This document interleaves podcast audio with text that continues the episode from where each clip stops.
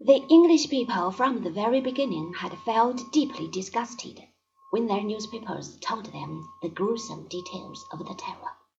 They had staged their own great revolution during the reign of Charles I, a century before. It had been a very simple affair compared to the upheaval of Paris.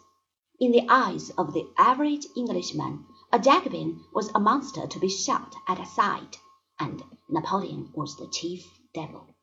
The British fleet had blockaded France ever since the year 1798.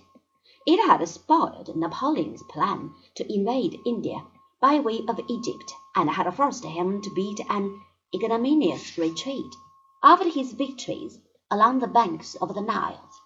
And finally, in the year 1805, England got the chance it had waited for so long.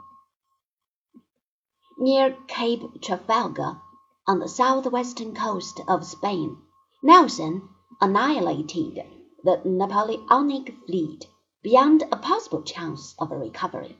From that moment on, the Emperor was landlocked. Even so, he would have been able to maintain himself as the recognized ruler of the continent had he understood the signs of the times and accepted the honorable peace which the powers offered him. But Napoleon had been blinded by the blaze of his own glory. He would recognize no equals.